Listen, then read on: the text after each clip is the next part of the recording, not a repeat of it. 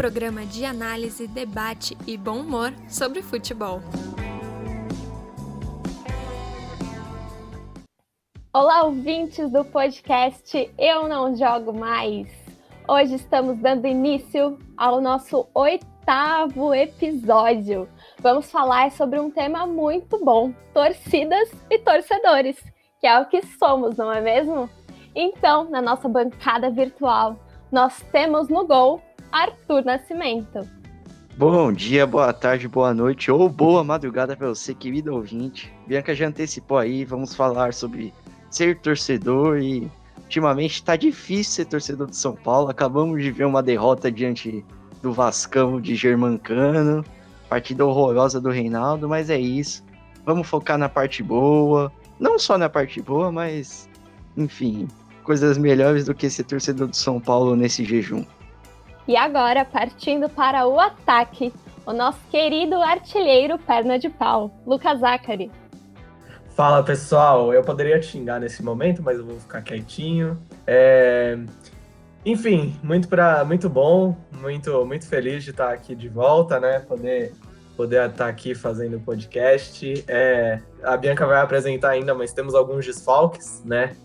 Mas enfim, eu tô cansado de sofrer pelo São Paulo, mas não vai ser hoje que vai terminar, então vamos, vamos falar um pouquinho o que que, que, que une os torcedores, né? Como o Lucas já bem adiantou, nosso time vai fazer um treino, não vai entrar em campo assim, já que estamos com dois desfalques.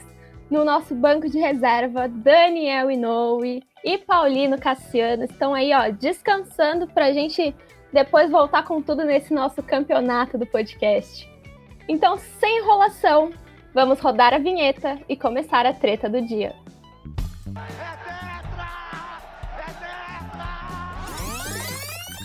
Calma lá, é treta do dia.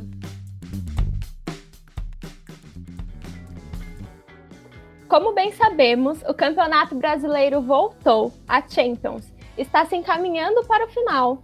Alguns estaduais também estão finalizando e outros já finalizaram. Então a gente vê aí os jogadores em campo, mas eu tenho certeza que vocês também estão sentindo falta de algo nos jogos as torcidas. E é sobre esse elemento tão especial dos esportes que nós vamos conversar hoje. Como sabemos também, não é possível que as torcidas retornem aos estádios, porque estamos vivendo uma pandemia. A pandemia do novo coronavírus, ela se espalha muito rápido, a doença se espalha muito rápido em ambientes de aglomeração e também com contato físico. Por isso que é melhor a gente manter as torcidas aí distantes dos gramados. Enfim, essa discussão do retorno ou não das torcidas aos estádios foi levantada na última semana pelo jornalista Marco Aurélio Souza em seu Twitter, em que ele afirmou que possivelmente a CBF liberaria o retorno dos torcedores aos estádios. E aí, equipe, o que vocês acham desse retorno, desse possível retorno? tá na hora, não tá na hora? Ou a gente tem que dar uma seguradinha?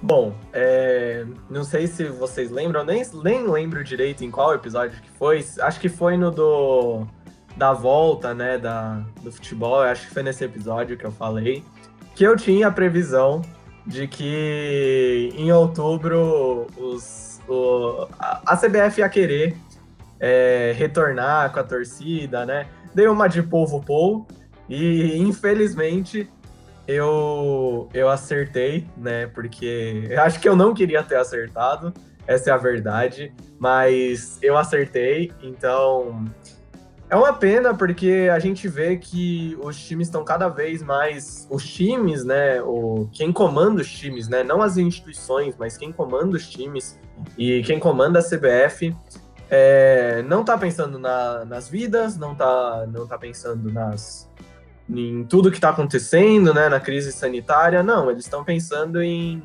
alguma forma tentar recuperar o dinheiro que eles colocaram, porque o Campeonato Brasileiro dá, é, dá e custa muito dinheiro, né, o Campeonato Brasileiro, Copa do Brasil, Libertadores, Então, eu acho que eles vão tentar ao máximo fazer com que, com que essa medida role e tente voltar é, as torcidas o quanto antes.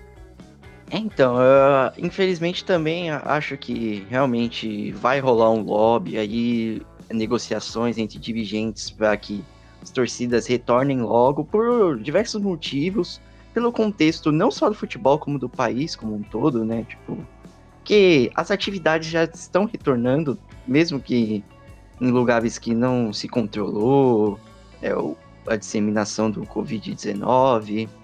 O futebol brasileiro é marcado por times muito endividados, então qualquer fonte de renda eles vão estar tá aceitando.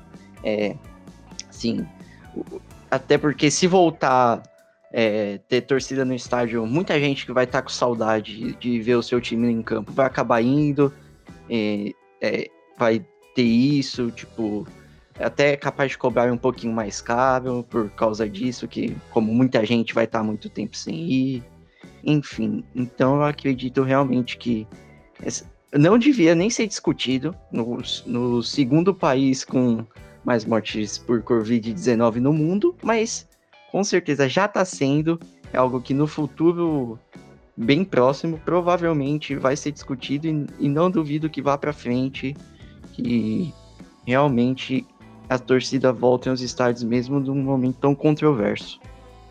E ainda mais nesse momento em que a gente vê casos do, de Covid-19 dentro dos times igual o Goiás, que foi, eu acho que, o time que explodiu agora na Série A de número de casos, 22 casos positivos para a doença.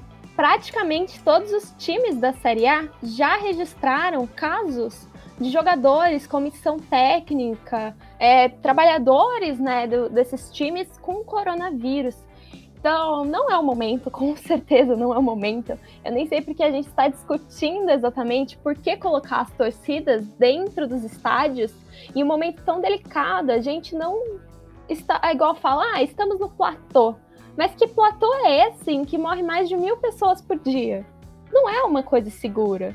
Não é nada seguro você retomar ainda aglomerações desse nível como que é nos estádios, né? Os torcedores todos juntos, é, suando, cantando e, sei lá, disseminando vírus, assim. Seria um lugar muito propício para isso. Não só a volta de torcidas, como também a realização dos próprios jogos aqui no Brasil acaba sendo meio questionável por conta de tudo isso que a gente já tinha até falado no podcast anterior. É por esses casos que a gente viu no Goiás, no CSA na Série B também teve muitos casos, é que a CBF tentou uma nova maneira de curar o Covid-19, que é sob pressão, basicamente. Era, eles tentaram obrigar o CSA a jogar, é, mesmo com colapso, é, uma disseminação total de todo o elenco. Série C também já tivemos jogos adiados por conta disso. Então tá meio claro que realmente as coisas não tão certinhas, não tão organizadas da maneira que deveria ser para que o futebol voltasse em plenas condições de pelo menos dar uma alegria pro torcedor que vai estar tá de casa assistindo e que, que quer alguma coisa para é, passar melhor por esse tempo de isolamento, mas o futebol nesse momento não está propiciando a, a segurança é, devida nem para os atletas, nem passando a mensagem correta para o público. Não, eu acho uma coisa interessante também é que a gente está pensando muito no cenário Série A, né? Mas até na própria Série A, esse ponto que eu vou, que eu vou levantar. Mas para a Série B, para a Série C, você tem estádios muito pequenos, né? É, você tem estádios com capacidade para 10 mil pagantes, é, 15 mil pagantes. Ah, digamos que a proposta seja de 30%. Vou pegar um, um, um, um estádio da Série A, a Vila Belmiro, estádio do nosso glorioso Santástico. São a capacidade máxima estourando é de 16.060 e pouco. Com 30%, digamos assim, vai fazer vai ter vão ter 4.800 pagantes. Com 4.800 pagantes, você não paga o custo de, de, manutenção de você abrir o estádio, você não paga o custo de, de manutenção para você pagar o salário dos, dos seguranças, é, o deslocamento do, dos seguranças, o deslocamento da torcida. Tem toda uma logística que as pessoas parecem não estar tá funcionando. E do jeito que é no Brasil, não vai ser 30%, vai ser 50%, vai ser 70%. E as pessoas, como no Brasil ninguém está respeitando essa quarentena, nem nada do isolamento, as pessoas vão voltar a, aos estádios. E você vai ter, vai, que seja 4 mil pessoas no estádio, se for 30 mil, você vai ter 4 mil pessoas gritando, cantando, xingando, as, as gotículas de ar saindo.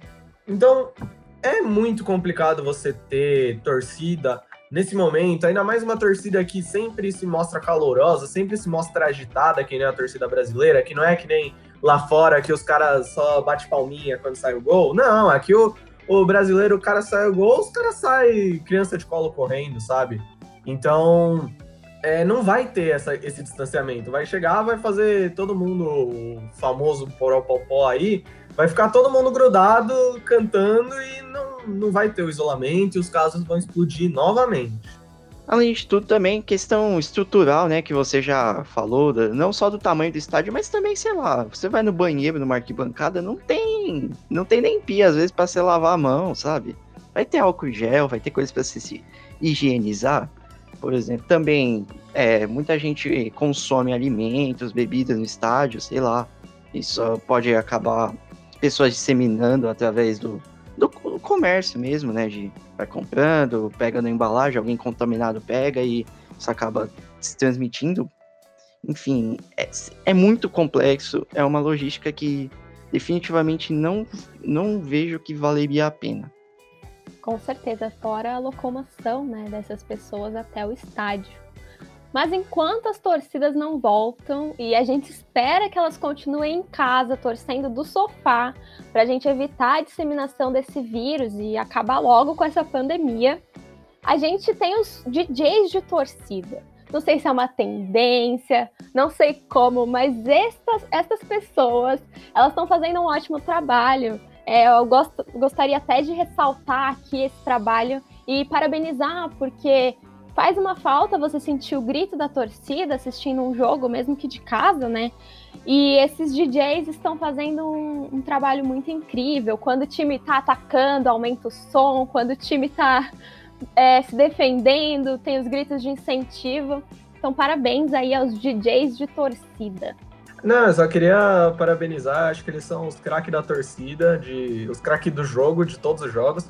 Só acho que quando o técnico não substitui, quando o técnico faz é, substituição errada, quando o jogador erra o lance, tem que ter vaia, tem que chamar de burro, porque não dá. Eu tô, ah, mano, o Diniz não troca os caras. Então vamos rolar a bola, né? Trocar de assunto, porque aqui a gente troca de assunto também. É muito legal a gente destacar o torcedor, porque a torcida seria a aglomeração, né? Seria o conjunto inteiro. Mas o torcedor é aquele indivíduo único.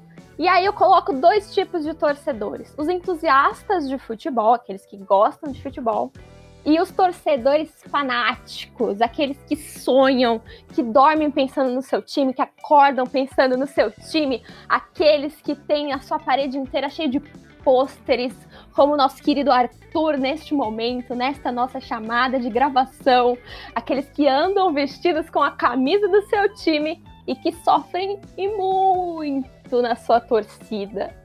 E aí eu acho legal também falar que o torcedor, é, ele se descobre torcedor em algum momento da sua vida.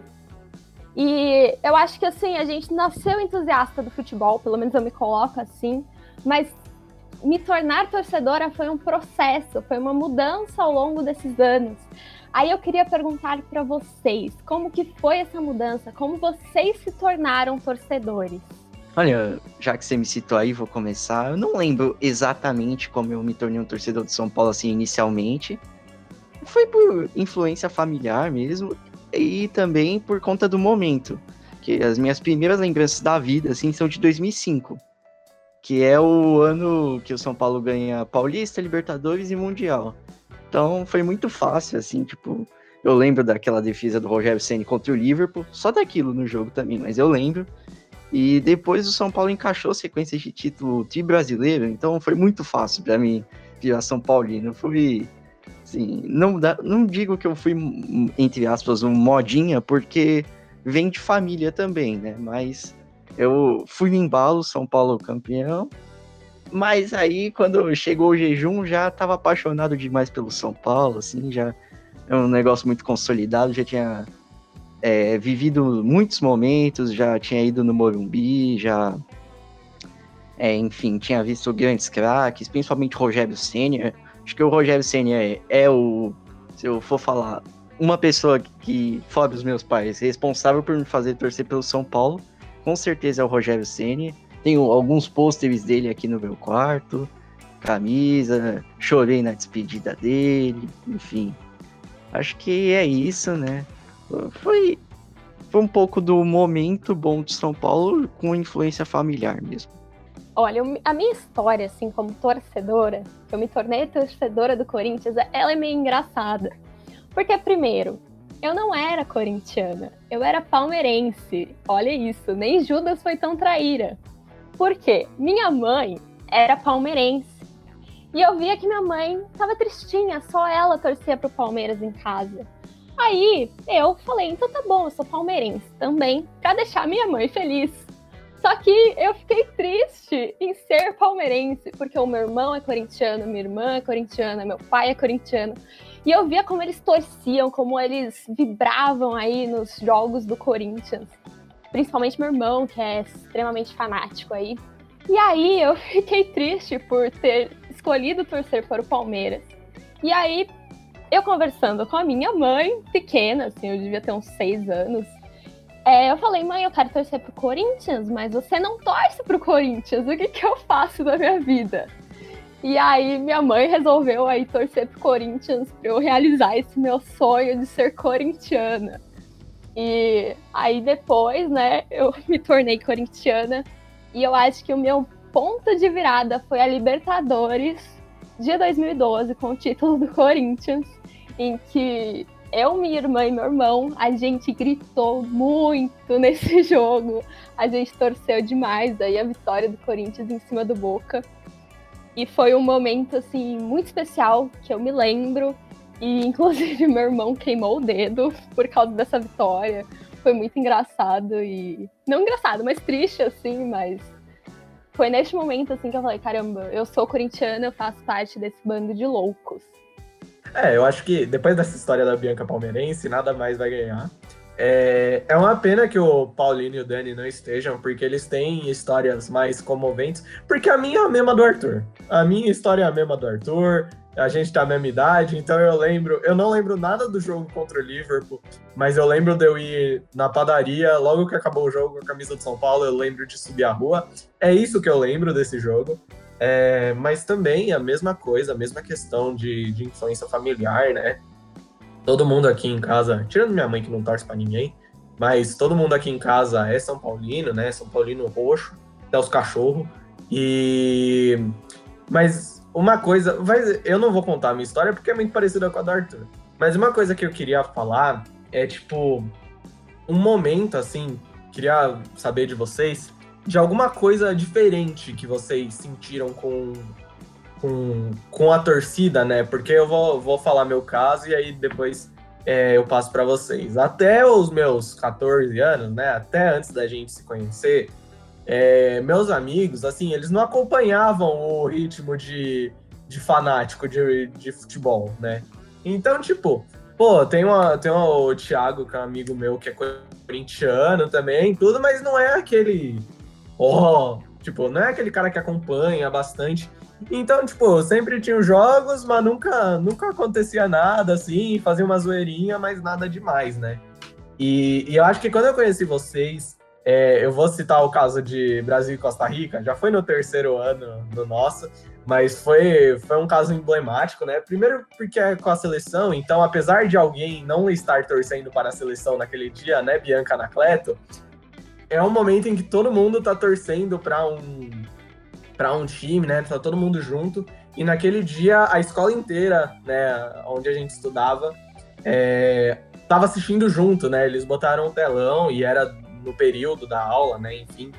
E a gente teve alguns vexames do Arthur, a gente teve o Paulino extremamente pleno enquanto não saiu o gol, pelo menos por fora. Aí depois, quando saiu o gol do, do, do Coutinho, o primeiro do Coutinho, teve montinho, eu quase quebrei o pé porque as pessoas caíram em cima de mim. Então acho que, tipo, essa questão de, tipo, todo mundo tá torcendo pra um negócio, é, principalmente com amigos, né? Eu nunca vou esquecer da vez. Vou falar do Arthur também, porque o Arthur é o mais fanático daqui.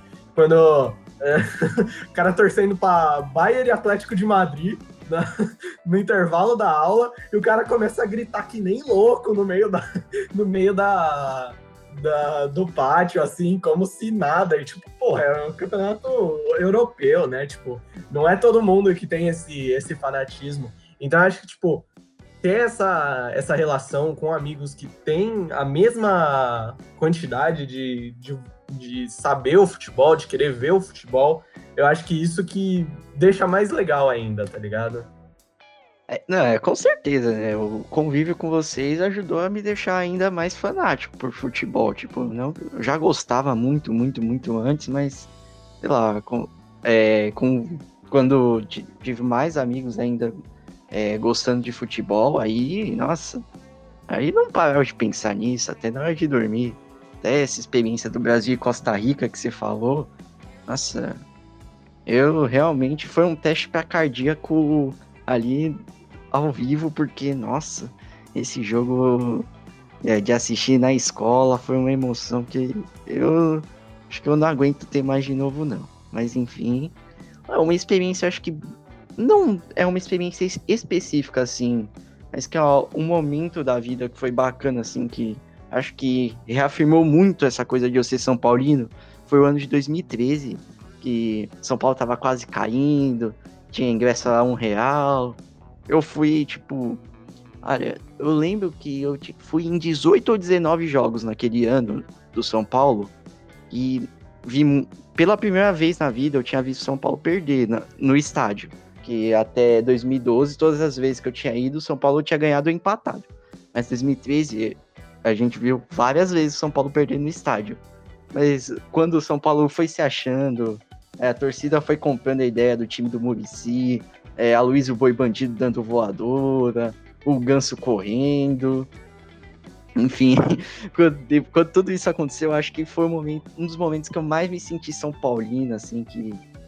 Nossa, senti parte de um coletivo mesmo ali, que cantava até a voz acabar, que xingava o juiz até não dar mais, que acreditava mesmo quando a bola tava com o seu pior jogador, sabe?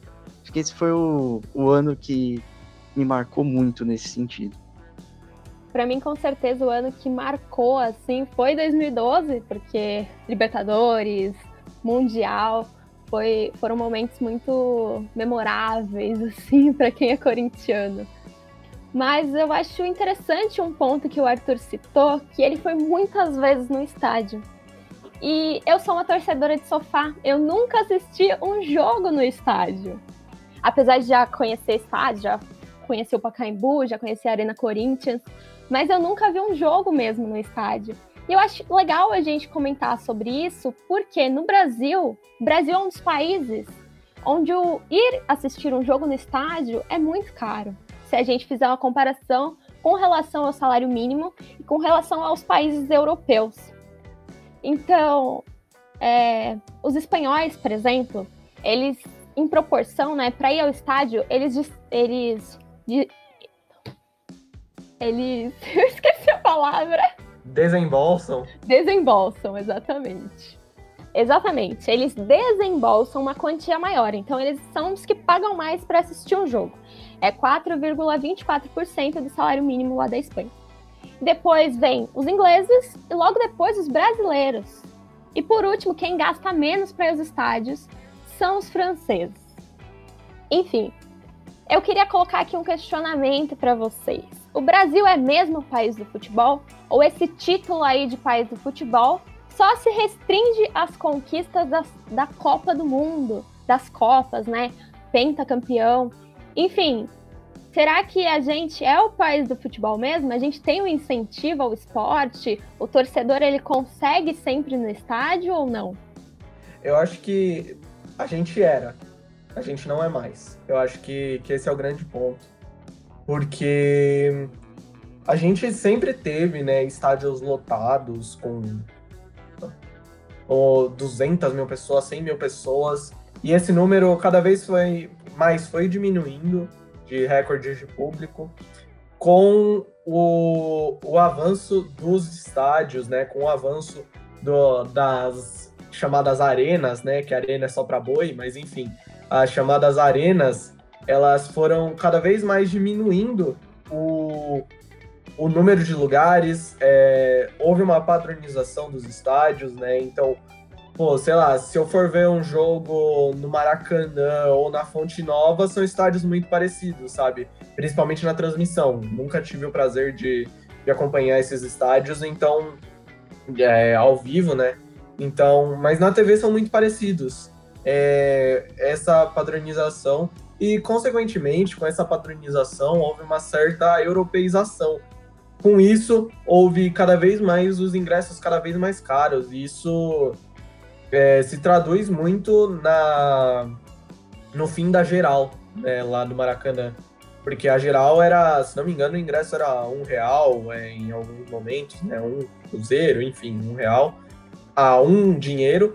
E, e hoje não tem mais. E hoje o ingresso mais barato para o Maracanã, putz, não sei nem dizer, mas deve ser 40, 50 reais, provavelmente, o mais barato.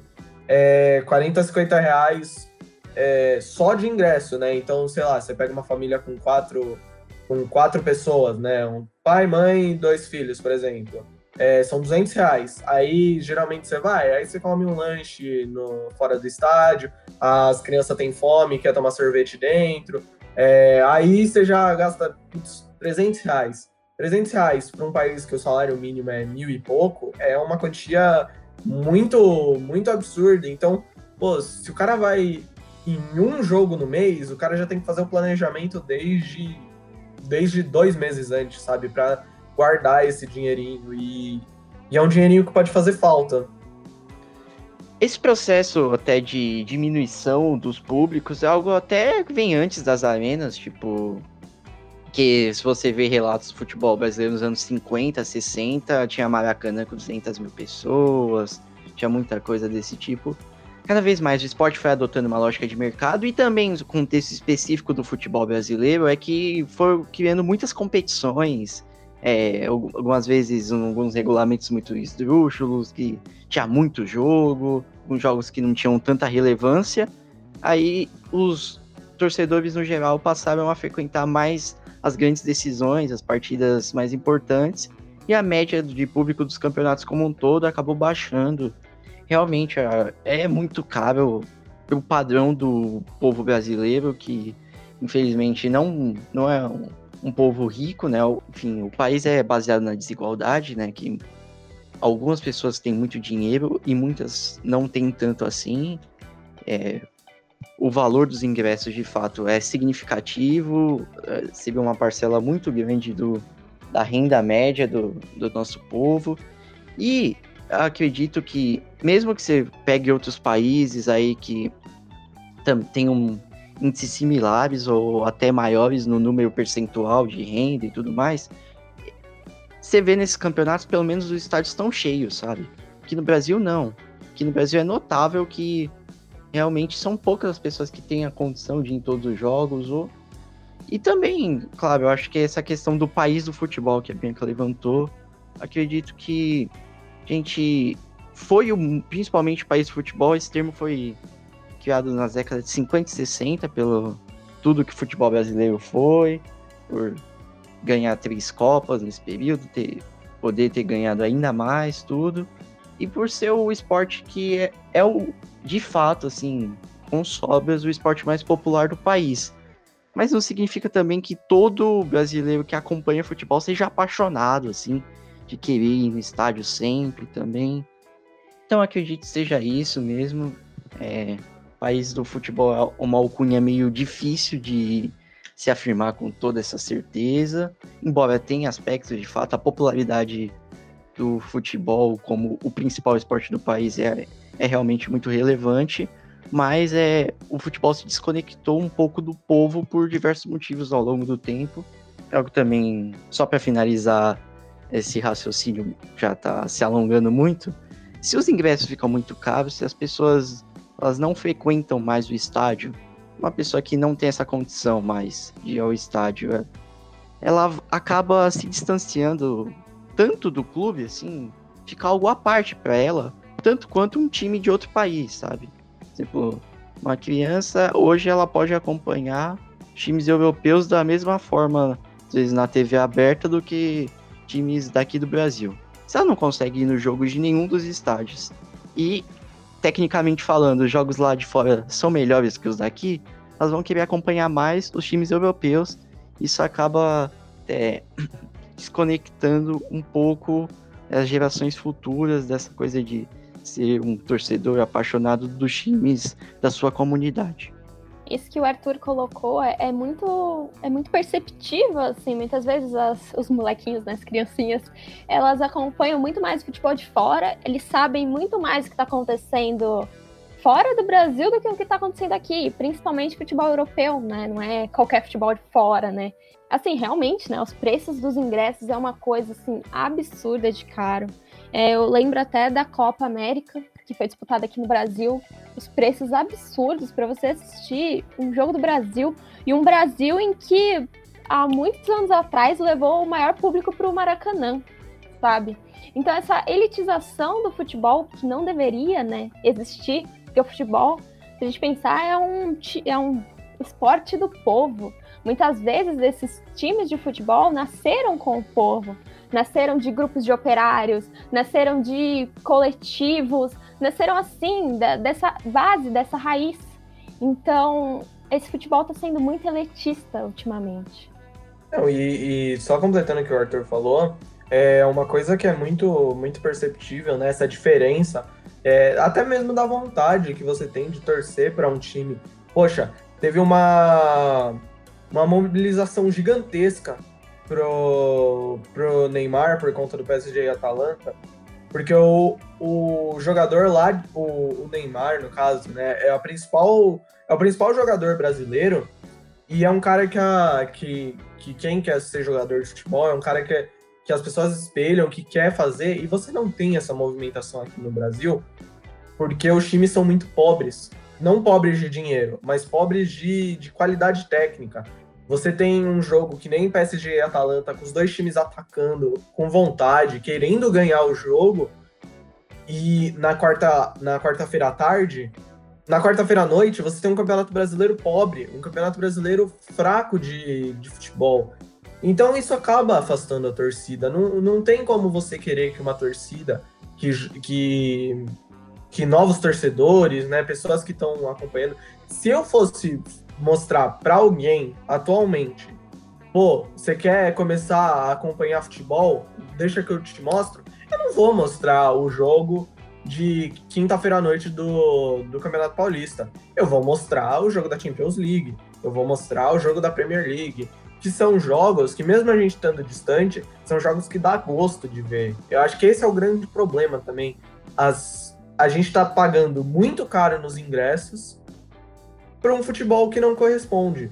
É, se você paga, vai, vamos transformar para reais, vai. Se você pagar 50 reais para ir ver um jogo entre Liverpool e Manchester United, é diferente de você pagar 50 reais Liverpool agora, Manchester United agora, que acabou de ser eliminado no caso, mas não vem ao caso. É, não é a mesma coisa que você pagar 50 reais para você ver um São Paulo e Corinthians que nenhum dos times atacam que fica os dois times tocando no meio campo. Ah, vou fingir que vou atacar, hein? Fica esperto. E ninguém ataca. Os, os gols saem de cruzamento na bola parada.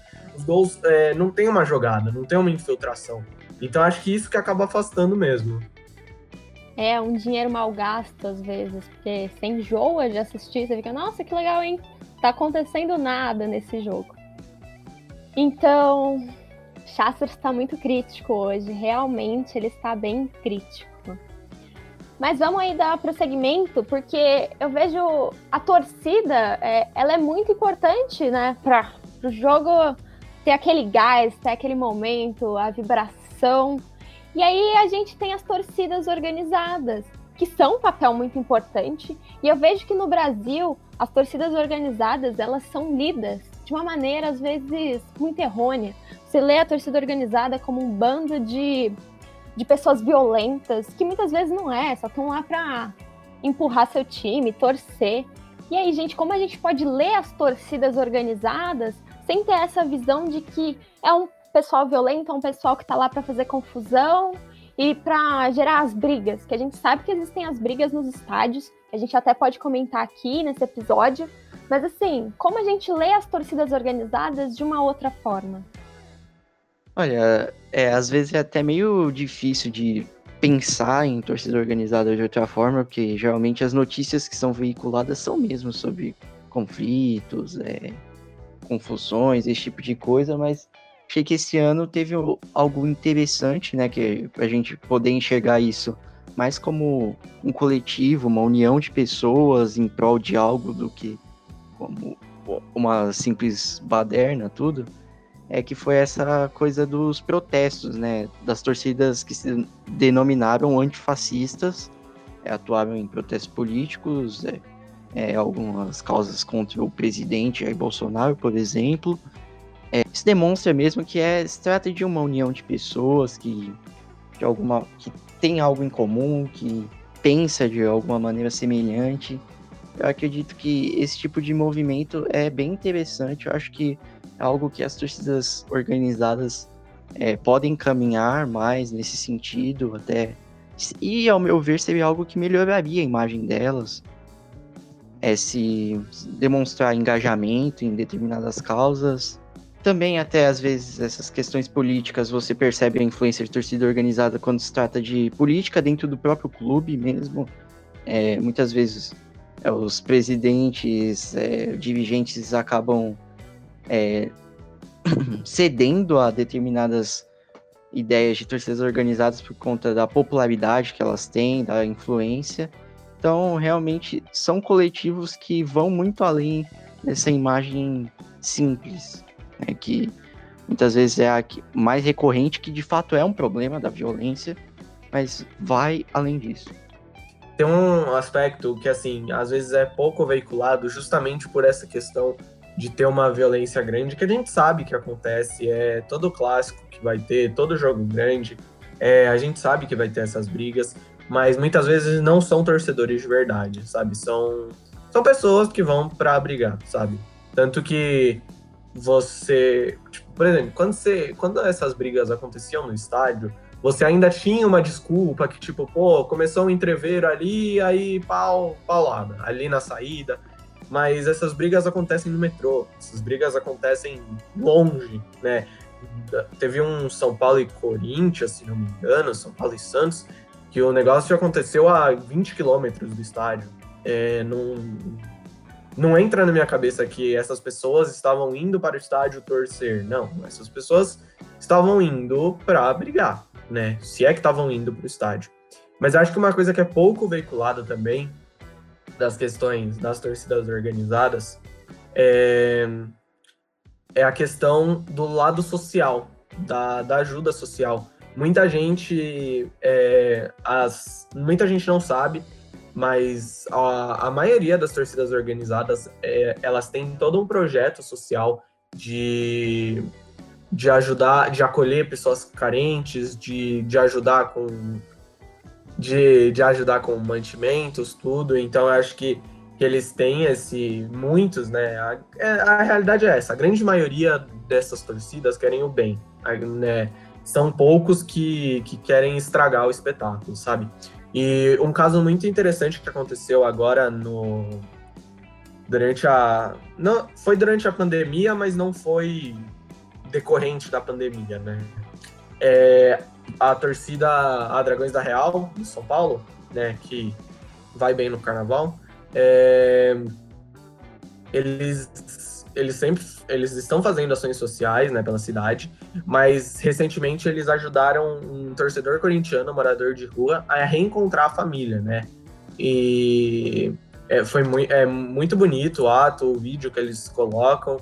Enfim, é uma pena que, que esses, esses atos não sejam tão veiculados e o que é veiculado são as mortes, são as brigas, são os conflitos, enfim. O Arthur tocou no ponto das torcidas antifascistas. Eu recentemente estou fazendo um trabalho em cima disso, das torcidas antifascistas, e elas ganharam as ruas, né? Ganharam destaque recentemente, agora no dia 31 de maio, por conta dessa manifestação que fizeram contra o fascismo e a favor da democracia. E aí essas torcidas antifascistas, como as pessoas acham que elas surgiram agora, do nada, né? Elas não são bem torcidas, porque elas não vão para os estádios. O objetivo delas não é esse.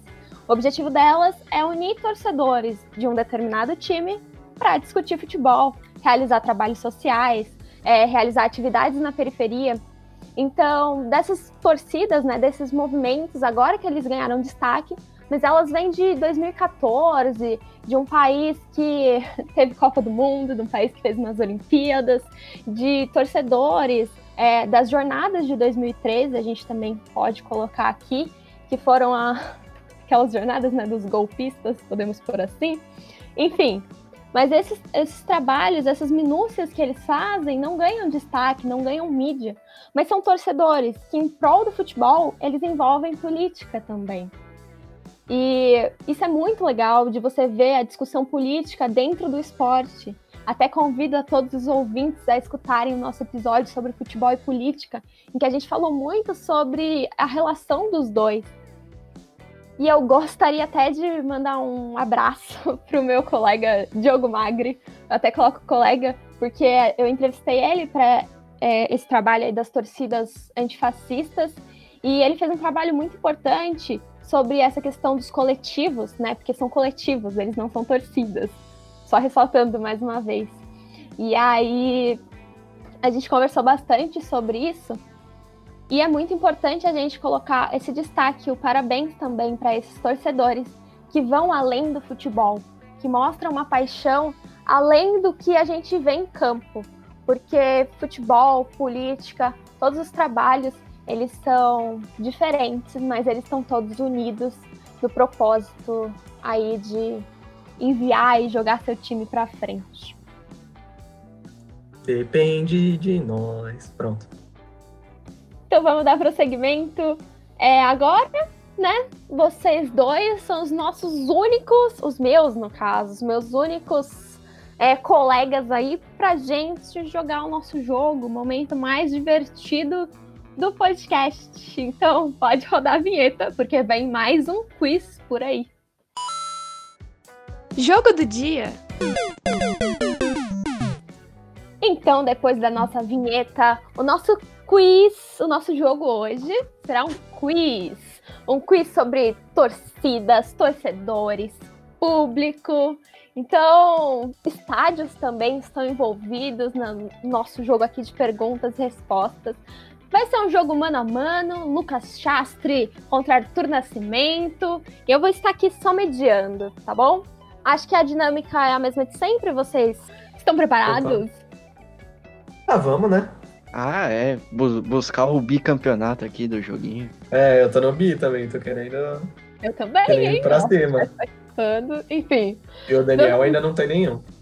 Ai, tadinho, Daniel. Beijo, Daniel. Você um dia será vitorioso em nossos jogos. Então vamos à primeira pergunta. Qual o sentimento que o canarinho, mascote da seleção brasileira, expressa? Essa aí é pra dar ponta, hein? Letra A, feliz. Letra B, pistola. Ou letra C, triste? Arthur. É muito difícil essa pergunta aqui. Vou pegar minha calculadora para fazer as contas. É alternativa B, pistola. Lucas. Bom, eu acho que se fosse depender do futebol da seleção, seria a alternativa C triste, mas vamos de pistola mesmo. Essa estava muito fácil, né? Os dois acertaram. Então vamos aí dar prosseguimento no nosso jogo. Essa também é outra de graça, podemos dizer assim. Eu pensei que íamos ter mais jogadores aqui, mas vamos lá. Qual o nome do estádio do Pacaembu localizado na cidade de São Paulo? Letra A, Paulo Matias de Castro. Letra B, Paulo Macedo de Carvalho. Ou letra C, Paulo Machado de Carvalho. Lucas. Bom, é, eu não lembro mais as alternativas, mas eu acho que a alternativa C, Paulo é, Machado de Carvalho. Arthur. É essa mesmo aí, Paulo de Paulo Machado de Carvalho, alternativa C. Realmente o Paulo não é Matias e nem Macedo, ele é Machado de Carvalho. Então vamos aí para um mais difícil. Vamos começar a complicar as coisas. Qual o time com mais sócio torcedor do mundo? Do mundo, não é do Brasil, é do mundo. Letra A, Barcelona. Letra B, Arsenal. Ou letra C, Bayern de Munique? Ó, eu já vou falar que eu não sei, então quem eu, eu vou eu vou responder primeiro porque o Arthur talvez saiba, então para eu não colar dele. É, cara, eu vou de Barcelona, porque sim, tá ligado? Arthur. Nossa, pior que eu não sabia não. Eu ach... eu não sei, por algum motivo eu achava que era o Benfica. Eu tinha visto isso em algum momento, mas não é mais verdade, então. Vou de Bayern. Olha, um dos dois acertaram, hein? Acertou, no caso. Rubens tambores. Arthur acertou. O Bayer tem 293 mil sócio-torcedores. Então, vamos voltar aqui para o nosso país, para o Brasil, nosso querido Brasil. Quantos anos existe o Campeonato Brasileiro? Somos torcedores, hein? Temos que saber aí. Letra A, 61 anos. Letra B, 58 anos. Ou letra C, 55 anos. Arthur. Pera, deixa eu fazer as contas. Quais são as alternativas mesmo? 61, 58 ou 55? É. 61. Lucas. Calma, eu tô fazendo as contas que eu me perdi. É 61, né? 62, 61. 61 anos, o Campeonato é. Brasileiro já é idoso já. Aqui nós temos, já perdi as contas, mas o Arthur está com um ponto a mais do que o Lucas. Então vamos para as nossas duas últimas perguntas. Vamos ver se o Arthur conquista aí seu tricampeonato, Arthur. Acho que é bi só. Ah, como assim? Então vamos ver, vamos ver. Olha, esse é muito bom. Esse daí, ó, toca na minha alma.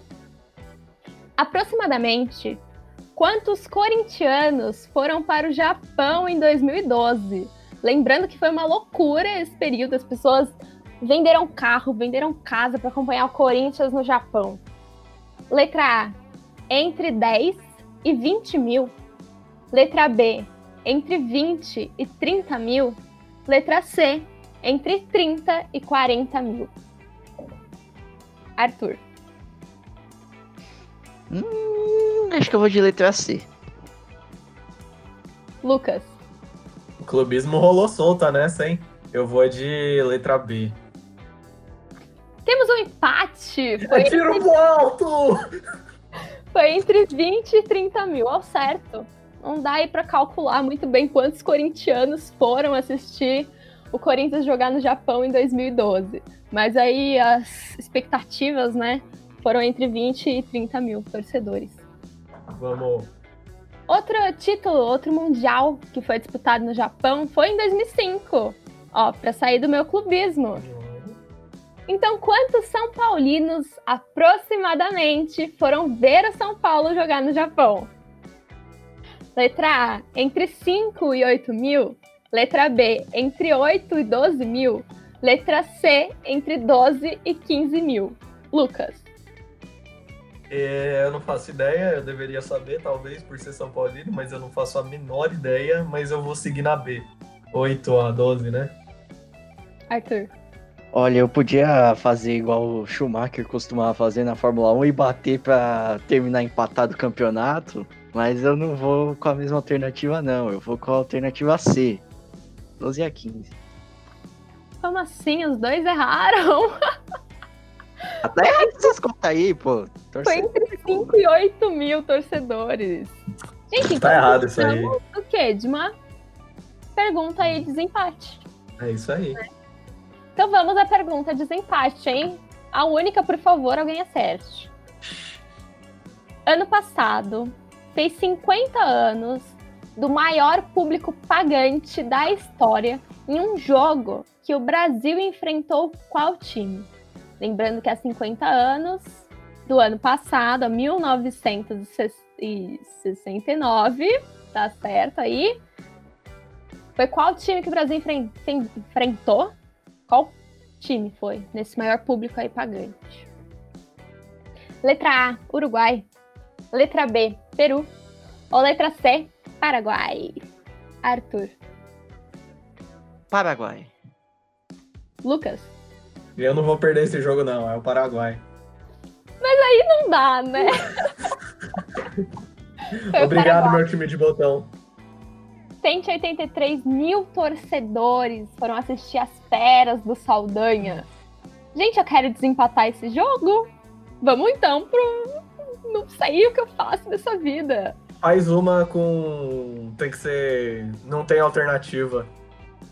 Quantos exatamente tinha de torcedores que foram assistir a final da Copa de 1950? Acerta quem chegar mais perto? Acerta quem chegar mais perto, Brasil e Uruguai. Você quer Vocês podem começar, aí falar o número que vocês quiserem. Quem chegar mais perto, assim, vai nas minúcias, entendeu? Ganha o jogo. Nossa, mas é que esse aí não tem exatamente, né? É Muito de estimativa, mas tudo bem, eu também vou estimar aqui. Vamos lá, de 191 mil pessoas. Shastra. Eu vou de 174 e 56 pessoas. Temos um vencedor. Tá, que bom, né? Temos até que enfim um vencedor. Arthur venceu! Foram aproximadamente 200 mil torcedores. Exatamente, assim, em algumas pesquisas aí que eu fiz, foram 199.854 torcedores para assistir a final da Copa de 1950. Bem, isso aí. Uhul! Então, Ah, que roubo. Que... Arthur, você gostaria de dar essa palavra aí de vitorioso Ah, mano, aqui é. É, mas que de qualquer forma seria um São Paulino, que seria um título muito raro, assim. A gente não, não vê esse tipo de coisa faz tempo, mas feliz de ter ganhado o jogo do dia. É, foi um jogo com menos concorrência, é verdade, mas não importa, o que importa é os três pontos. Tá lá no, no museu do Eu Não Jogo Mais, vai estar lá o meu nome como bicampeão, então é isso. Então, beleza, vamos partir aí para as nossas despedidas, começando com o Lucas Zachary que perdeu o jogo, ou ficou em segundo lugar, foi vice aí. O cara fala de novo, eu sendo vice, né? Pela segunda vez consecutiva, tô virando o Vasco na, na moral. É, antes de, de me despedir, eu só vou passar aqui nossos dados da nossa Liga do Cartola, a nossa grandiosa liga. É, para você que quer, quer jogar com a gente, né? Já temos 23 participantes no, na nossa liga. Chama podcast Eu Não Jogo Mais, né? É a bandeirinha quadriculada verde e amarela, que nem do, da, da nossa logo, né? É, eu vou passar aqui então, já que a gente teve. é, bom, eu não vou conseguir passar de rodada em rodada, então eu vou passar a parcial na rodada por enquanto. Que a parcial na rodada por enquanto, quem está vencendo é o nosso querido Zé, Zé Egídio, do time Saco Vazio Não Para em Pé, com 78,23 pontos, né? A, a rodada ainda está em andamento, mas ele está bem acompanhado, seguido bem disparado, seguido pelo Perdi Tudo FC do nosso querido Danilo Moliterno e a nossa apresentadora, de novo fazendo cagada e ficando em terceiro lugar, é ela, Manezinho de São Paulo, Bianca Anacleto. E só para passar a parcial total, novamente a gente tem o a Manezinho de São Paulo em primeiro no nossa liga por enquanto. Ela nem acredita porque ela começou a jogar agora e ela é cagada.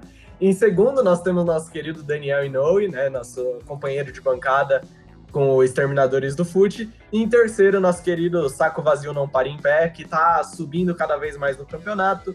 É, bom, eu e o Arthur, a gente não precisa falar nem o resultado, porque a gente tá bem para baixo mesmo. Mas é isso, se, se vocês quiserem participar, é, coloca lá, é, pede para participar, que aí eu ou a equipe de inteligência do Eu Não Jogo Mais, que no caso sou eu que comando, é, a gente vai vai te adicionar na liga e para fazer parte, assim, a gente ainda está definido, definindo quem ganhar vai acontecer o quê? Talvez seja uma participação no podcast, a gente está falando, mas vai ter na, na descrição aqui do episódio o, o link para nossa liga. Enfim, já falei demais agora nesse momento, tô cansado, mas brigadão, foi, foi muito bom. Hoje mesmo desfalcado a gente conseguiu fazer uma, uma ótimo, um ótimo bate-papo e até a próxima. Arthur, a sua despedida? Opa, queria agradecer você, ouvinte, que chegou até aqui no podcast um pouquinho menor do que o, os últimos, até porque estamos em, com menos jogadores em campo.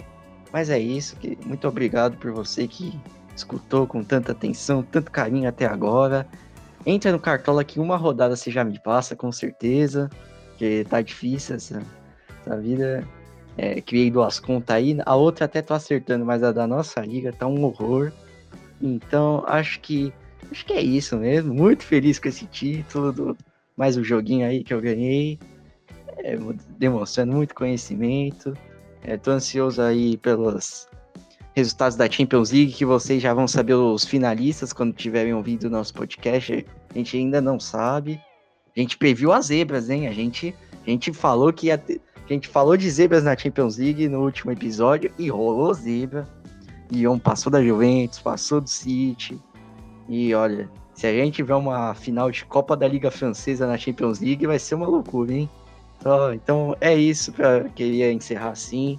Muito obrigado por vocês aí, que com certeza também são grandes torcedores, que eh, estamos tendo que assistir de casa, mas em algum momento a gente vai poder voltar aí aos nossos estádios que a gente tanto gosta com segurança. É isso. Muito obrigada a todos que escutaram o nosso podcast até aqui. Gostaria de reiterar mais uma vez o convite para participar do nossa Liga no Cartola, porque o prêmio vai ser bem especial. Aqui, uma participação incrível no nosso episódio. Gostaria também de falar que estou surpresa pelo meu primeiro lugar aí na Liga do Cartola, não esperava mesmo. Estou jogando muito bem, eu acho que é talento, né? Enfim, segue a gente no Instagram, comenta as nossas publicações, dê seu feedback. E claro, se cuide, fique em casa e continue sendo esse torcedor de sofá, acompanhando seu time, dando o maior incentivo possível. Muito obrigada a todos e até o próximo episódio do podcast Eu Não Jogo Mais.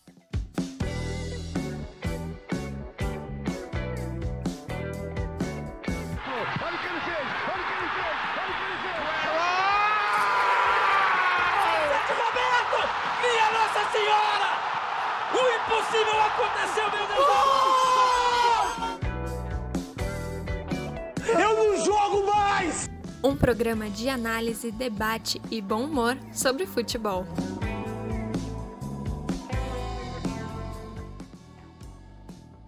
Este programa foi produzido por Arthur Nascimento, Bianca Anacleto, Daniel Inoue, Lucas Zacari, Paulino Cassiano. Edição por Bianca Anacleto. Narrações das vinhetas: André Reine, Crack Neto, Martim Tyler, Carlos Martinez e Galvão Bueno.